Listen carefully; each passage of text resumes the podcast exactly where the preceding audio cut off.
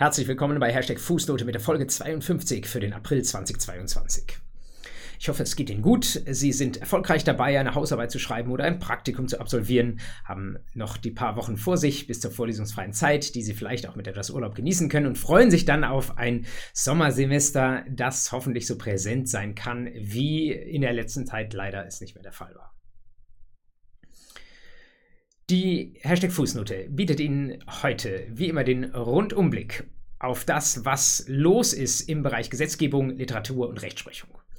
Wir beginnen wie immer mit der Gesetzgebung. Da hört man weiterhin wenig aus dem Bundesjustizministerium und das ermöglicht es uns, mal ein bisschen auf andere Ebenen zu schauen, was da so los ist. In Europa waren wir ja in den letzten Monaten da schon unterwegs, haben gesehen, was sich von dort aus anbahnt. Und jetzt schauen wir heute mal auf eine Materie, die für mich jetzt als Zivil- und Zivilprozessrechtler etwas ungewöhnlich ist, nämlich das Grundgesetz. Ich weiß, ich weiß. Ich hatte irgendwann Mitte des vergangenen Jahres schon mal eine Hashtag Fußnote überschrieben mit neues Grundgesetz. Äh, das wurde dann, wie ich äh, mir einbilde, mich zu erinnern, tatsächlich auch besonders fleißig angehört von den Hörerinnen und Hörern. Und ich hoffe, niemand war enttäuscht darüber, dass es in Anführungszeichen nur ging um ein neues Internetgrundgesetz, das, über das die Europäische Union danach denkt.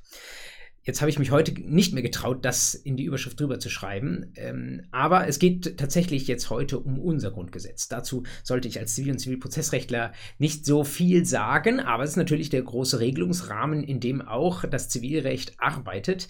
Und ähm, das, was ich jetzt da, was da über meinen Schreibtisch gekrochen ist, das ist ähm, so wichtig, dass ich dachte, ich muss das unbedingt mit Ihnen teilen. Es geht der Sache nach um ein Buch, das fast schon in die Jahre gekommen ist. Es heißt Das Anthropozän-Konzept, ist erschienen schon im Jahr 2014 aus der Fehde des Münchner Staatsrechtslehrers Jens Kersten. Können Sie in der E-Nomos Library oder Nomos E-Library abrufen, soweit ich sehe, kostenlos. Wenn Sie das in Ihrem OPAC eingeben, Anthropozän-Konzept von Jens Kersten, dann finden Sie das und ähm, können sich dieses Buch zu Gemüte führen. Wer erstmal wissen will, worum es geht, der wählt vielleicht den Weg, über den ich jetzt auch mit dieser Verzögerung von acht Jahren auf dieses Thema aufmerksam geworden bin. Nämlich ein Deutschlandfunk-Interview mit Jens Kersten, das jetzt in den letzten Tagen lief und das ich ähm, tatsächlich von der ersten bis zur letzten Minute angehört habe, weil ich es so spannend fand.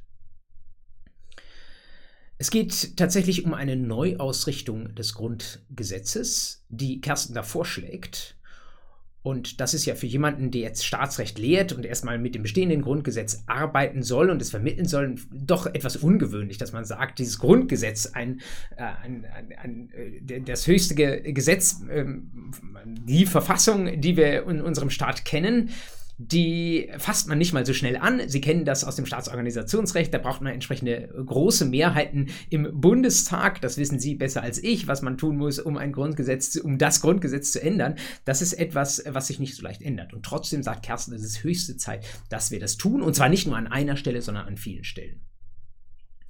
Wenn Kersten in seinem Buch vom Anthropozän-Konzept schreibt, dann meint er damit das Anthropozän als die Epoche, die, in der wir jetzt mittlerweile unterwegs sind, in der wir Menschen auch beeinflussen, wie es mit unserer Erde weitergeht. Und da ist Klimaschutz und Artenschutz sind nur wenige von einer Reihe von Stichworten, die man an der Stelle nennen könnte. Und Kersten sagt in ruhiger Deutlichkeit und wie ich finde sehr eindringlich und für mich überzeugend, dass wir da was machen müssen.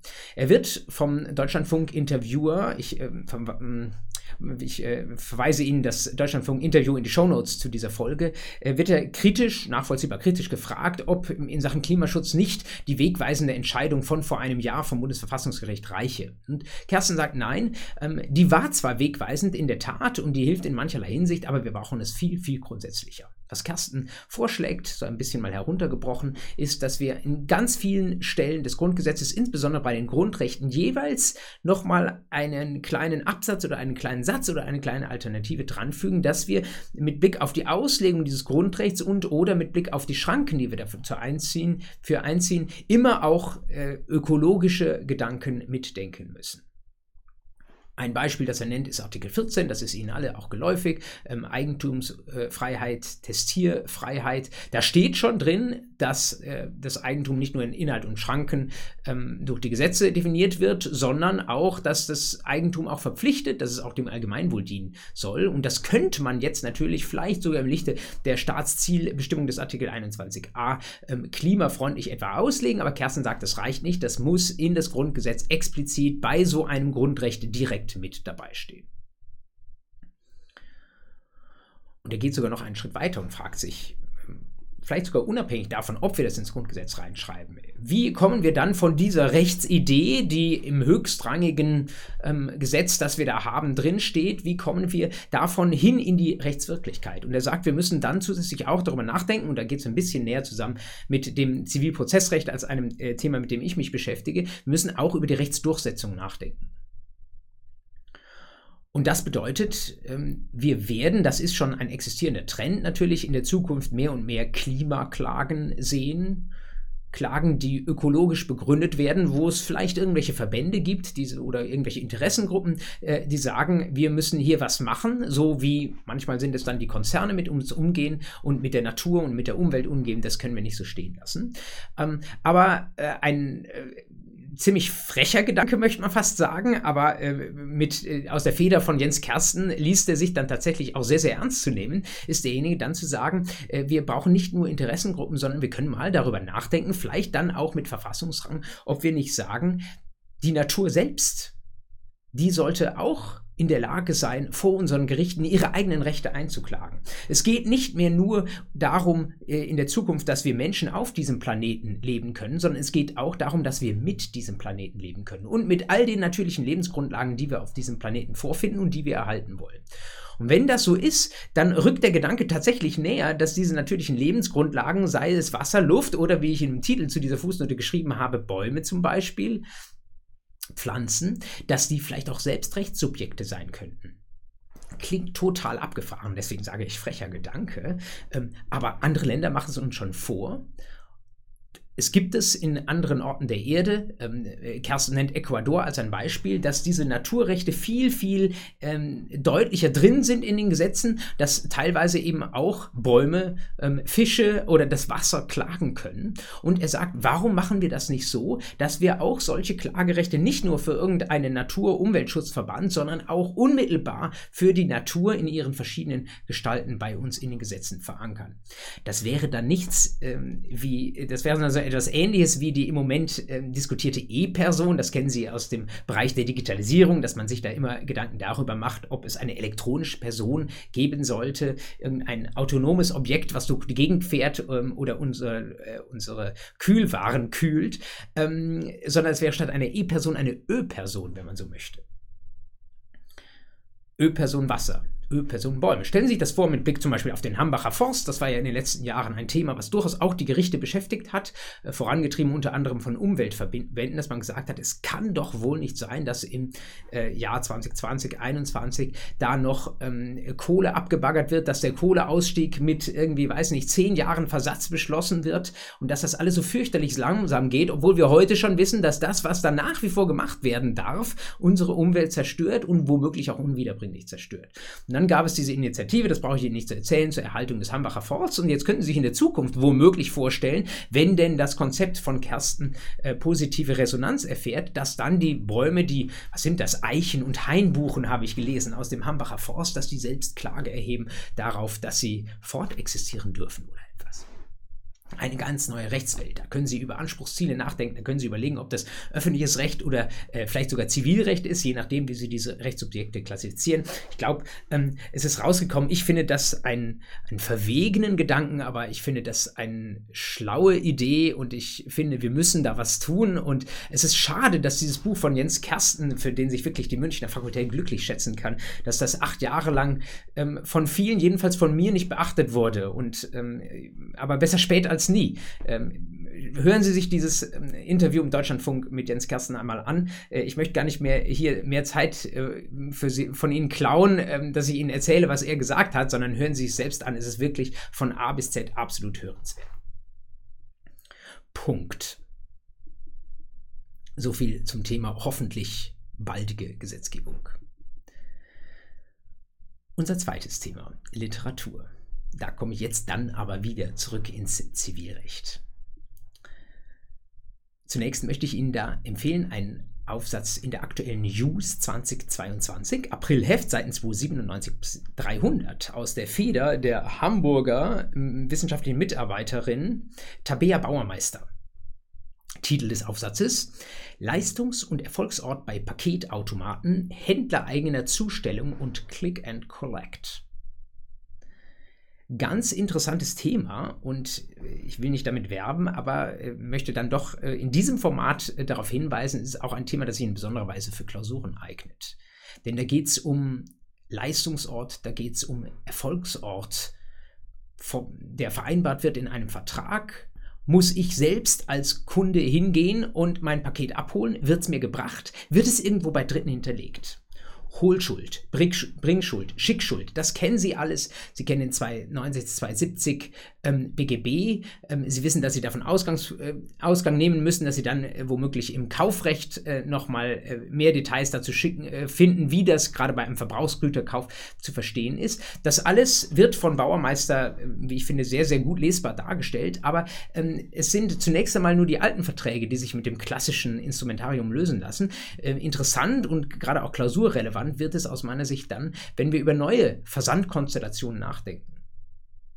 Also zum Beispiel eine Packstation, wo ich ein Paket abhole. Was passiert, wenn das Paket kaputt geht auf dem Weg von der Packstation zu mir? Was schuldet derjenige, der ein Paket versendet, wenn es in eine Packstation versandt wird? Wie, inwieweit hängt es davon ab, ob das in die Packstation, äh, weil ich es so bestellt habe, eingelegt wird oder ob es von zum Beispiel der Post umgeleitet wird in eine Packstation, wie Sie das sicherlich auch schon mal erlebt haben? Welchen Unterschied macht es, ob derjenige, von dem ich gekauft habe, was ja bei einer großen Handelsplattform äh, in Deutschland durchaus der Fall sein kann, vielleicht sein eigenes System betreibt, seine eigene Packstation, getrennt von dem Packstationssystem der ähm, ähm, zum Beispiel der DHL, ist er dann vielleicht sogar verantwortlich nicht nur für das Losschicken der Ware, sondern auch mindestens für den Weg bis hin zu dieser Station oder zu diesem Locker. Instrumentarium durchaus BGB, aber neue Sachverhalte, die man vielleicht aus den alten Lehrbüchern nicht so gewohnt ist. Umso wichtiger, dass Sie diesen Beitrag in der aktuellen News 2022 auf den Seiten 297 folgende lesen. Zweiten Beitrag, den ich Ihnen empfehlen möchte, kommt aus der Feder des Kieler Professors Michael Stöber. Wir bleiben also hoch im Norden. NJW 2022, Seiten 897 bis 202 es geht mal wieder um Corona. Und ähm, Corona war auch bei Aufsätzen und bei Rechtsprechung schon immer mal wieder Thema in Hashtag Fußnote. Ich ähm, damals, ähm, manche haben gesagt, ja, das ist ein Thema, wo viele auch einen schwierigen Zugang zu haben. Das weiß ich. Da kennt jeder inzwischen jemanden, ähm, dem es vielleicht mit Blick auf die Pandemie in der einen oder anderen Weise nicht so gut gegangen ist. Und trotzdem glaube ich, ist es richtig, dass wir Juristinnen und Juristen uns mit dem Thema beschäftigen, denn es kommt in die Gerichte und es kommt deswegen auch in die Klausuren und in unsere, ähm, in unser Examen hinein und natürlich auch in die Praxis hinein. Also wir können es nicht ausblenden. Das Thema, was sich Michael Stöber hier ausgewählt hat, ist sogar eins, ähm, äh, ja, was Sie vielleicht aus Ihrer Lebenswelt ganz gut nachvollziehen können. Es geht nämlich um Fitnessstudio-Verträge in Zeiten von Corona. Und um nur die wichtigsten Inhalte rauszugreifen, es geht darum, was passiert, wenn mein Fitnessstudio schließt. Muss ich dann weiter den Beitrag bezahlen oder ist meine Beitragszahlungspflicht ausgesetzt? können Sie wahrscheinlich noch relativ einfach lösen mit Blick auf 275 BGB, in dem Sie sagen, da ist die Leistungserbringung rechtlich unmöglich, das darf nicht öffnen, wenn die Behörde das verfügt hat, dann aber entfällt nach 326 auch die Gegenleistungspflicht. Wie aber sieht es aus, wenn wir nicht eine komplette Schließung des Fitnessstudios haben, sondern wenn wir Zugangsbeschränkungen haben, zum Beispiel 2G oder 3G? Wie schaut es dann aus, wenn ich entweder dafür Geld zahlen muss, weil ich mich zum Beispiel regelmäßig testen lassen muss, oder wenn ich aus welchen Gründen auch immer nicht unter 2G oder 3G falle, weil ich das nicht möchte, mich impfen lassen möchte, weil ich in der Vergangenheit zum Beispiel einen Impfschock hatte und für mich das Impfen mit großen Gefahren verbunden ist oder warum auch immer. Da gibt es äh, viele verschiedene Möglichkeiten und Stöber schaut sich das an, schaut sich dafür an, äh, schaut sich dann auch an, was macht das eigentlich mit meinem Fitnessstudio-Vertrag. Und er diskutiert, wie so häufig, mit Blick auf Corona über Störung der Geschäftsgrundlage, sagt ein bisschen, hängt es vom Einzelfall ab, ähm, Interessant auch der Blick auf das Kündigungsrecht des Kunden. wenn ich da durch eine solche Zugangsbeschränkung dauerhaft ausgeschlossen bin, dann gibt es womöglich ein Recht, wie ich mich einseitig, obwohl eigentlich die Vertragslaufzeit noch länger wäre, aus dem Vertrag verabschieden kann. NJW 2022, Seiten 897 folgende. Und zum guten Schluss, wir bleiben in der NJW, da aber das nehmen das ganz aktuelle Heft her, also das vom 31. März ist das auf den Seiten 975 bis 979 und da empfehle ich Ihnen einen Beitrag aus der Feder von Dominik Nicol und Johannes Rost. Es geht um den Konsum journalistischer Inhalte im Internet und um verschiedene Modelle, wie unsere internetgeplagten Zeitungen es möglich machen können, dass sie am Ende doch noch irgendwie ein einigermaßen wirtschaftliches Geschäftsmodell fahren. Sie haben das sicherlich im Laufe der letzten Monate erlebt. Ähm, ich, nach meinem Gefühl hat eine Zeitung irgendwann mal damit begonnen und die anderen haben mehr oder mehr nachgezogen. Es gibt zum einen diejenigen Zeitungen, äh, wie diejenigen mit den großen Bildern, die haben irgendwie so ein Plus-Modell, da kann man ein Zusatzabo kaufen. Aber die meisten, nach meinem Dafürhalten, machen es inzwischen so, dass sie sagen, wenn da jemand unsere Nachrichtenseite aufruft, dann gibt es einen eingeblendeten Dialog und diesen, die, diesem Dialog kann ich wählen zwischen entweder das Bezahlmodell oder das Datennutzung. Nutzungsmodell. Das bedeutet, ich bin einverstanden, wenn bestimmte Cookies ähm, ausgelesen werden. Und ähm, wer sich noch nie so genau damit beschäftigt hat, was dann passiert, der lese mal diesen Beitrag von Nicole und Ross. Da kann man sehr genau ähm, und wie ich finde sehr gut lesbar nachlesen, was dann passiert. Ähm, nämlich die äh, Zeitungen in dem Fall, die äh, lesen natürlich ähm, äh, ein Stück weit mit, äh, wo ich im Internet unterwegs bin, woran ich interessiert bin und vor allen Dingen geben sie es dann auch an ihre Werbepartner weiter. Und warum machen sie das? Was bringt ihnen das? Die Werbepartner, die sie da haben, wo Werbung eingeblendet wird, die sind natürlich daran interessiert, nicht irgendwie die gesamte Leserschaft mit unspezifisch mit Anzeigen zu bombardieren, sondern die wollen natürlich möglichst spezifisches Kundentargeting machen. Die wollen möglichst nur ihre Anzeigen, die sie ja was kosten, bei denjenigen einblenden, die mit Blick auf ihre bisherige zum Beispiel Suchhistorie in ihrem Browser mit größerer Wahrscheinlichkeit an diesem beworbenen Produkt interessiert sind. So läuft das im Hintergrund. Wenn Sie sich darauf entscheiden, auf, den, auf das grüne Einverstanden ähm, zu klicken und äh, dann wissen Sie, dann bezahlen Sie letztlich mit Ihren Daten. Wir alle denken dann, ja, stört uns ja nicht, ähm, denn äh, auf die Werbung schauen wir ja eh nicht, aber wer weiß, manchmal hat der eine oder die andere dann vielleicht doch schon mal auf die Werbung geklickt und das ist das, wo es dann auch ein bisschen im Geldbeutel derjenigen, die da Werbung machen, klingelt. Wie wird das Ganze zu einem zivilrechtlichen Thema? Das dürfen Sie inzwischen tatsächlich wissen. Ähm, seit Anfang des Jahres gibt es die neuen Paragraphen 327 bis 327u BGB. Ich habe das schon ein paar Mal erwähnt, weil ich sie im Beck OGK kommentiere und deswegen mich mehr als andere damit beschäftigen musste, aber es hat tatsächlich auch Spaß gemacht. Ähm, und bei den 327 folgenden, da geht es darum, dass ich digitale Produkte kaufe und da leuchtet Ihnen unmittelbar ein, auch wenn Sie vielleicht das bisher nicht als Beispiel im Hinterkopf hatten, dass ein hm, Nachrichteninhalt, den Sie da konsumieren auf einer Online-Zeitungsseite, dass das natürlich auch ein digitaler Inhalt ist, wo Ihnen der Zugang ähm, oder eine digitale Dienstleistung, wo Ihnen der Zugang äh, zu gewährt wird. Und jetzt ist im 327 gewissermaßen an der Pforte zum Recht der äh, digitalen Produkte. Da ist äh, geregelt, dass diese Vorschriften grundsätzlich eigentlich nur gelten, ähm, wenn auch gezahlt wird für den digitalen Inhalt oder die digital, digitale Dienstleistung, die ich mir da bestellt habe. Es gibt aber eine Sondervorschrift im Paragraphen Sonderabsatz der 327 Absatz 3, wo drin steht, als Zahlen gilt auch das Zahlen mit Daten. Und ich glaube, wenn man Zahlen mit Daten reinbringen möchte, mal in eine Klausur, dann wäre das mit Blick auf den 327, so wie er jetzt schon existiert, erstmal ab sofort möglich, damit müssten Sie rechnen. Und wenn Sie dann äh, überlegen, wie Sie einen Fall machen könnten, das betrifft mich auch, ich muss jeden Tag neue Fälle machen für Klausuren oder irgendwelche Übungsfälle, ähm, wo Sie das Zahlen mit Daten reinbringen, ähm, dann scheint mir tatsächlich dieser Zeitungsfall einer zu sein, der da relativ nahe liegt. Und dieser Beitrag in der NJW, der beleuchtet äh, dieses, gerade auch das Zahlen mit Daten ähm, für einen journalistischen Inhalt, also von verschiedenen Seiten, gerade auch mit Blick auf die 327 folgende. Ein Punkt, den ich noch herausheben möchte, ist äh, die Frage, ähm, wie verhält sich das zum Datenschutzrecht? Das ist etwas, was für Sie ja eher am Rande relevant wird, auch wenn ich immer wieder dafür Werbung mache, wenn Sie mal eine Datenschutzrechtsvorlesung angeboten bekommen. Das passiert an nicht so vielen Fakultäten, dass Sie das unbedingt machen, weil das ein absolutes Zukunftsthema ist. Ähm, über das Datenschutzrecht dürfen Sie wissen, dass es in der DSGVO äh, geregelt und da gibt es ein paar Rechte, über die man, glaube ich, sogar als Laie Bescheid wissen kann, nämlich zum Beispiel das Recht auf Vergessen werden. Ich darf ähm, alle meine Daten wieder zurückziehen und darf denjenigen, der sie in der Hand hat, darf ich auf Löschung in Anspruch nehmen. Ich darf auch der weiteren Datenverarbeitung widersprechen.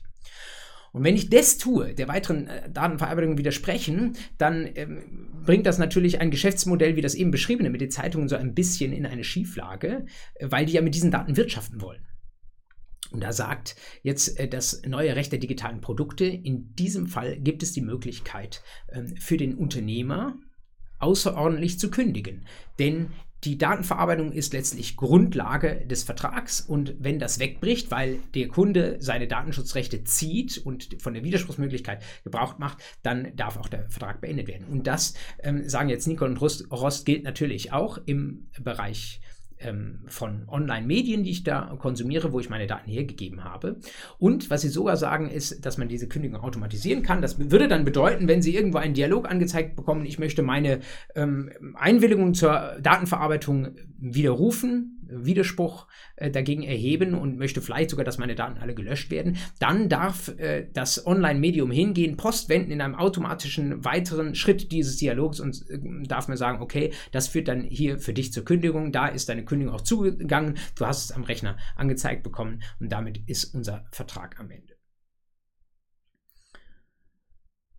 Spannend, gerade mit Blick auch mit Blick auf äh, die Zeitungswelt. Ähm, einer der beiden Autoren arbeitet bei der Frankfurter Allgemeinen Zeitung und hat deswegen auch so ein bisschen ein Innenleben in diesen ähm, aus der Verlags- und Zeitungswelt in diesen Beitrag reingebracht. Deswegen fand ich ihn sehr spannend zu lesen und das wollte ich Sie wiederum wissen lassen.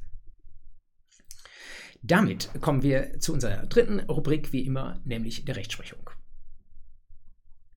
Und da beginnen wir mal mit einer Entscheidung, die diejenigen von Ihnen, die gerade meiner Online-Vorlesung Erbrecht folgen, nicht so sehr überraschen wird. Ähm, und für die anderen, die das dann vielleicht überrascht, ist das vielleicht dann auch wieder Werbung für die Online-Vorlesung Erbrecht, denn das ist etwas, ähm, was Sie jederzeit im Privaten, aber auch im Fachlichen, sei es später in der Praxis oder jetzt im Studium, erwarten kann. Nämlich Erbrecht. Zu den absoluten Grundlagen des Erbrechts gehört es, dass man weiß, wie man nicht nur wie die gesetzliche Erbfolge läuft, wenn man kein Testament oder Erbvertrag hinterlassen hat, sondern dass man auch weiß, wie man ein Testament oder einen Erbvertrag aufsetzen kann. Und da haben Sie im Hinterkopf den Paragraphen, insbesondere den Paragraphen 2247 Absatz 1 BGB, eine relativ einfache Vorschrift, wo drin steht, das kann man in Deutschland jedenfalls privatschriftlich tun. Dann kann man selbst ohne etwa die Mithilfe einer Notarin ein Testament aufsetzen, das ist auch rechtswirksam, aber dieses Testament muss eigenhändig geschrieben sein und es muss eigenhändig unterschrieben sein. Eigenhändig unterschrieben, ist klar, müssen selbst unterzeichnet haben, aber eben auch komplett eigenhändig geschrieben. Das bedeutet, es genügt nicht, das irgendwie auf der Schreibmaschine oder auf dem Computer zu verfassen, dann zu unterschreiben, sondern es soll wirklich mit dem eigenen Griffel heruntergepinselt sein, damit die Ernsthaftigkeit äh, irgendwie klar ist und damit vielleicht auch klar ist, dass da äh, jemand am Griffel saß, der noch eins und eins zusammenzählen konnte. Weiterhin kennen Sie vielleicht aus dem Erbrecht die Andeutungstheorie, nach der man schon auf darauf zielt, wenn man sich so ein Testament durchliest äh, und versucht es zu verstehen, dass man ähm, sich fragt nach dem wirklichen Willen der Erblasserin, aber man sagt, damit diese Formvorschrift mit der Eigenhändigkeit nicht umgangen wird, muss schon das, was wir als Willen der Erblasserin ermittelt haben, das muss schon auch irgendwie in den Worten, in den eigenhändig geschriebenen Worten des Testaments Andeutung gefunden haben. Und jetzt lag dem BGH im November 2021, äh, von diesem Datum kommt das Urteil, ähm, ein Fall vor, äh, wo tatsächlich so ein eigenhändiges Testament verfasst war, wo aber eine Anlage angeheftet war und diese Anlage, die war einfach ausgedruckt. Das kann mal so sein, wenn das nichts Wichtiges ist, was in dieser Anlage drin stand. Aber ähm, bei diesem Testament war es so, äh, dass da drin stand, der Erbteil XY, es ging nicht um die gesamte Erbmasse, sondern nur ein Teil, der soll an fünf befreundete Familien der Erblasserin fallen. An fünf befreundete Familien. Wer waren diese Familien? Naja, das war nicht so ganz 100% klar. Vor allen Dingen nicht, wie groß dieser Familienkreis gezogen wurde, wer da dann bei den einzelnen, man hätte vielleicht diese fünf Familien noch ermitteln können, aber wer dann alles da auch mit von profitieren sollte, das war alles nicht so ganz klar. Das folgte allerdings aus der mitgelieferten Anlage. Nur diese Anlage war eben ausgedruckt und nicht eigenhändig geschrieben. BGH hat gesagt, Formverstoß 2247 Absatz 1. Es muss alles in das eigenhändige Dokum geschriebene Dokument rein. Wenn etwas, was zum Verstehen äh, wer denn hier konkret Erbe sein soll, wenn das wichtig ist, wenn etwas, das so wichtig ist, wenn das rausgelassen wird aus dem eigenhändig geschriebenen und nur in Bezug genommen wird, dann reicht das nicht. Dann spricht man von einem sogenannten, das dürfen Sie vielleicht auch mal gehört haben, Testamentum Mysticum also ein mystisches Testament, ein Testament, das geheimnisvoll ist, weil es eben die tatsächlichen konkreten Erben nicht verrät. Anlage reicht an der Stelle nicht, auch Bezugnahme der Anlage reicht nicht, also war diese Erbeinsetzung hinfällig.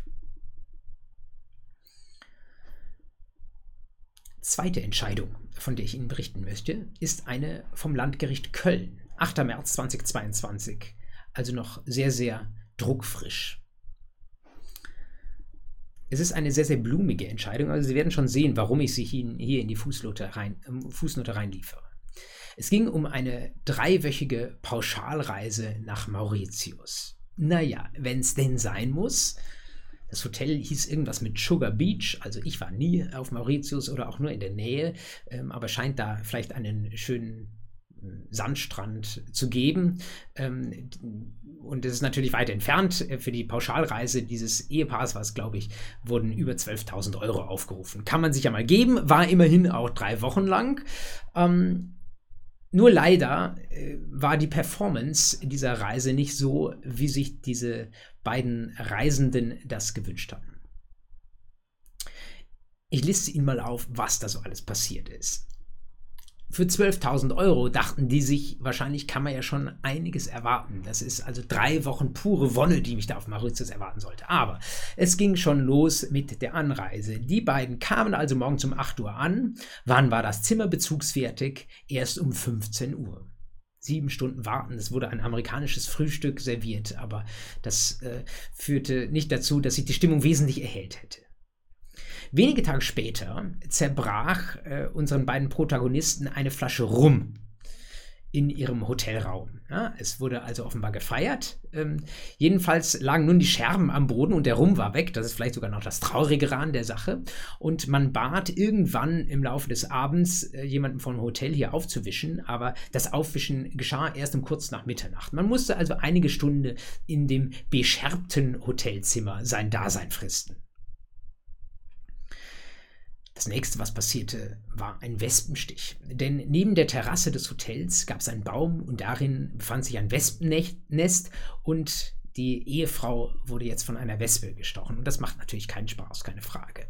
Weiter fuhr man mit dem Leihfahrrad des Hotels über Berg und Tal und die Kette dieses Leihfahrrads, die riss und man konnte nicht weiterfahren. Das Schlimmste vielleicht aber, man begab sich äh, im Laufe dieser dreiwöchigen Reise auf eine Schnorcheltour. Dazu musste man mit einem kleinen Boot zu so einer Bucht fahren.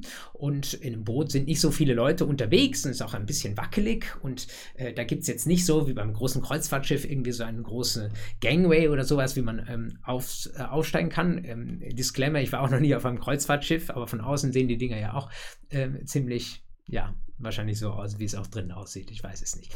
Ähm, also, keine große Einstiegshilfe. Deswegen gab es da jemanden, der hat, ähm, der, der Führer, ähm, der in diesem Boot saß und, also Guide heißt es dann, ähm, in der Entscheidung des Landgerichts Köln, der hat äh, dem Ehepaar beim Einsteigen in das Boot geholfen. Dann ist man schnorcheln gefahren, hat schöne Sachen unter Wasser gesehen. Das ist nicht weiter berichtet. Dann kamen die beiden wieder zurück von ihrer Schnorcheltour. Und die Dame wollte aussteigen und jetzt äh, meinte sie, sie könnte das an der Seite des Bootes und brauchte die Hilfe des Guides nicht mehr. Äh, das ging allerdings, ähm, äh, da fiel sie ins Wasser buchstäblich, 30 Zentimeter hoch äh, nur, äh, immerhin. Ähm, sie wurde nass, äh, musste sich mit dem Arm abstützen und dabei hat sie eine Armfraktur davon getragen. Und irgendwie so bei jedem einzelnen dieser kleinen Missgeschicke hätte vielleicht das Ehepaar gesagt, naja, ähm, ist irgendwie blöd gelaufen, kann passieren. Ja, so ein Wespenstich, ja, gibt es auch äh, daheim mal. Aber so in der Summe war es zu viel und man erhob Klage. Ich vermute, es war auch anwaltliche Beratung mit dem Spiel. Ob das gute anwaltliche Beratung war, lassen wir mal dahingestellt. Ähm, jedenfalls äh, führte das dazu, dass also Klage erhoben wurde zum Landgericht Köln. Daraus können Sie schon entnehmen, dass der Streitwert entsprechend war, ähm, oberhalb von 5000 Euro, ja sogar deutlich mehr. Knapp 25.000 Euro waren aufgerufen. Davon ungefähr ein Viertel als Schmerzensgeld wegen des Armbruchs und der Rest als Schadensersatz wegen entgangener Urlaubsfreude. Lange Rede, kurzer Sinn. Äh, klingt wie ein Fall, der äh, einfach unterhaltsam ist, äh, wo man sich vielleicht auch fragen könnte, ob einem selbst das passieren würde oder ob man über solche Dinge großzügig hinwegsehen könnte. Weswegen ich Ihnen das aber berichte, ist nicht nur, dass ich Sie unterhalten möchte, sondern dass ich Ihnen auch sagen möchte, wenn das Ihr Klausurfall wäre, Sie müssen in der Lage sein, hier die Anspruchsgrundlage zu finden. Und es ist eigentlich nicht schwer, man sollte aber ganz grob im BGB orientiert sein und wissen, was hier Sache ist, welcher Vertragstyp da vorliegt. Pauschalreisevertrag. Diejenigen, die bei mir im Schulrecht BT äh, gewesen sind, die werden ähm, das kennen. Bei den anderen, äh, die dürfen mal kurz ins Gesetz reinschauen, in den Paragraphen 651a folgende. Da findet sich der Pauschalreisevertrag. Und ähm, das ist ein Vertrag, wo Sie nicht jedes Detail über die Rechtslage wissen müssen, aber Sie müssen wissen, dass der speziell geregelt ist. Und wenn Sie dann ins Gesetz reinschauen, dann werden Sie sehen, das ist in einer ähnlichen Weise geregelt, wie Sie das unter anderem zum Beispiel aus dem Kaufrecht schon kennen. Jetzt sogar auch aus dem Recht der digitalen Produkte, auch aus dem Werkvertragsrecht. Nämlich am Anfang steht ein bisschen drin, was das für ein Vertrag ist. Dann gibt es irgendwann die Vorschrift, die ich immer als die Spinne im Netz bezeichne. Das heißt, es ist eine Verweisvorschrift. Da steht drin, es gibt ähm, die Mängelrechte A, B, C, D, E und äh, das verweist dann in weitere Paragraphen, die dann kommen, so wie Sie es aus dem Kaufrecht seit Jahr und Tag kennen. So sieht das auch in den 651a folgende aus. Sie müssen diese Ecke des Gesetzes ausfinden. Dann werden Sie sehen, in 651i BGB ist diese Spinne im Netz. Da finden Sie, ich glaube, in Absatz 3 ähm, die entsprechenden Mängelrechte aufgelistet. Da sehen Sie auch in Absatz 1, was ein, Sach, äh, was ein Reisemangel ist. Und dann geht es um Schadensersatz nach 651n BGB. Lassen sich durch diese Buchstaben bei den Paragraphen Ziffern nicht verwirren. Es ist an sich keine schwierige Materie, wenn man sich einmal orientiert hat. Am Ende vom Lied, wie hätten Sie das entschieden? Reisemängel, ja oder nein? Die Entscheidung ist, soweit ich sehe, noch nicht rechtskräftig, ähm, aber ich glaube, da gibt es keine zwei Meinungen. Das Landgericht Köln hat gesagt, nein, das sind keine Reisemängel, da gibt es keinen Schadensersatz dafür. Das ist allgemeines Lebensrisiko, dass solche Dinge da passieren. Ähm, das gilt jetzt nicht in gleicher Weise für alle äh, Fehler oder behaupteten Mängel, über die ich gerade gesprochen habe. Ähm, da kann man teilweise vielleicht schon sagen, es ist ein Mangel, aber kein erheblicher Mangel. Äh, Schadensersatz jedenfalls und Schmerzensgeld erst recht gab es nicht. Da war, ähm, ja, man kommt sogar wahrscheinlich gar nicht dazu, dass man Mitverschulden prüft, sondern muss einfach sagen, das ist tatsächlich ähm, äh, etwas, wo es schon an einer Pflichtverletzung und damit auch an einem Reisemangel von Seiten des Reiseveranstalters fehlt.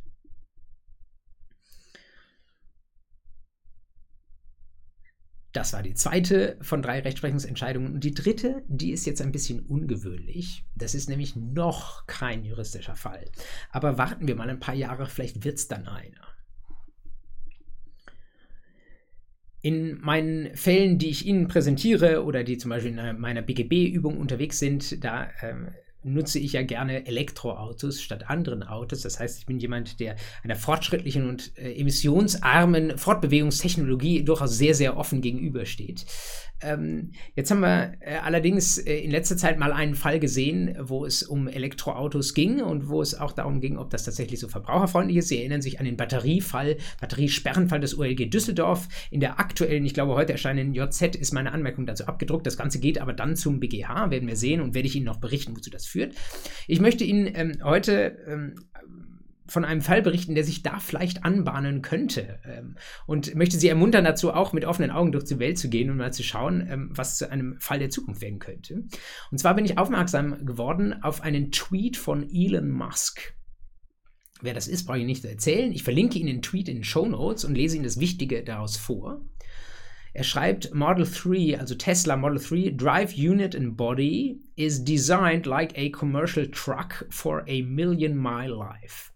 Also so wie die Karosserie und die Batterie des Tesla Model 3 konstruiert ist, ist sie erstmal ausgelegt, sagt er, das ist noch eine vorsichtige Aussage dafür, dass es eine Million Meilen lang halten kann.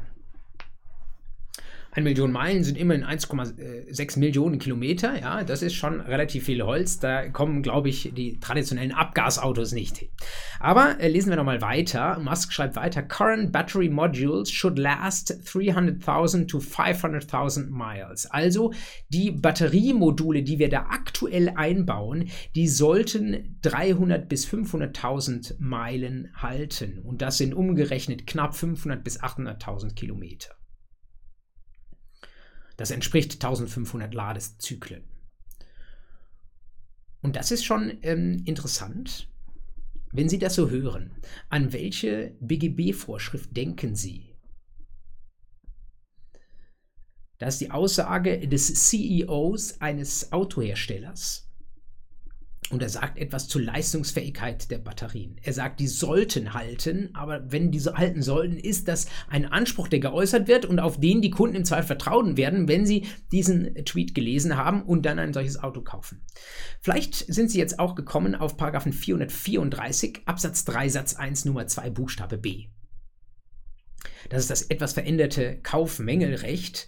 Ähm, das ist Ihnen aber auch schon aus der Zeit vor 2022 bekannt. Da geht es um öffentliche Äußerungen ja ursprünglich des Herstellers, inzwischen heißt es früh, eines früheren Glieds der Vertragskette. Ich weiß gar nicht, Vertragskette, man hätte vielleicht als Sprechender von Vertriebskette ähm, schreiben können. Also es geht darum, dass irgend, vielleicht nicht mein Autoverkäufer selbst, aber irgendjemand, der ihm zugeliefert hat und womöglich sogar ganz am Anfang der Kette der Hersteller selbst etwas über die Eigenschaften dieses Autos gesagt hat. Das, wenn das nicht stimmt, kann das einen Sachmangel darstellen, sagt der Paragraph 434. Es gibt die Möglichkeit, als Verkäufer wieder rauszukommen, wenn der eine solche Aussage nicht kennt. Aber ich finde, als Tesla-Verkäufer müsste man über die wesentlichen Tweets von Elon Musk äh, informiert sein. Äh, so oder so äh, ist es vielleicht sogar so, dass wir im Moment jedenfalls bei uns gar nicht so viele Tesla-Vertragshändler sehen, sondern da kauft man ein Tesla natürlich online, unmittelbar von Tesla selbst. Das heißt, da hat man diese Vertriebskettenproblematik gar nicht, sondern es gibt nur den Verkäufer, der zugleich auch Hersteller ist. Und dann gibt es von diesem Verkäufer, vom CEO, diese Aussage zur Batterielaufzeit.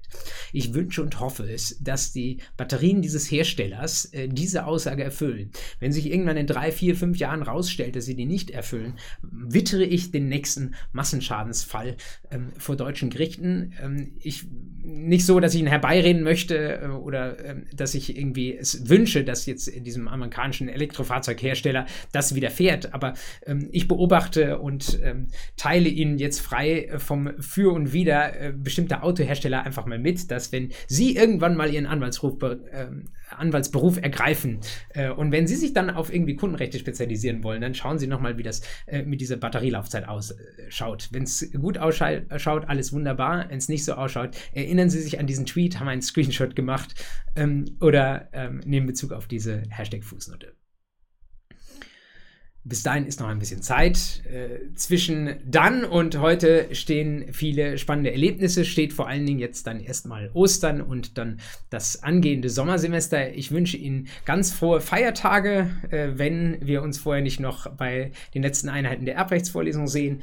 Ähm, und dann wünsche ich Ihnen einen ganz guten Start in das Sommersemester hinein. Machen Sie das Beste draus. Ich glaube, es wird nach all dem, was wir in den letzten Jahren er erlebt haben, ein super gutes Semester. Wenn ich was für Sie tun kann in diesem Sommersemester, dann schreiben Sie es mir gerne in die Kommentare unter diese Fußnote drunter. Äh, ich bemühe mich, äh, da auch am Ball zu bleiben und bemühe mich, Ihnen zu antworten. Alles Gute für Sie und bis Anfang Mai.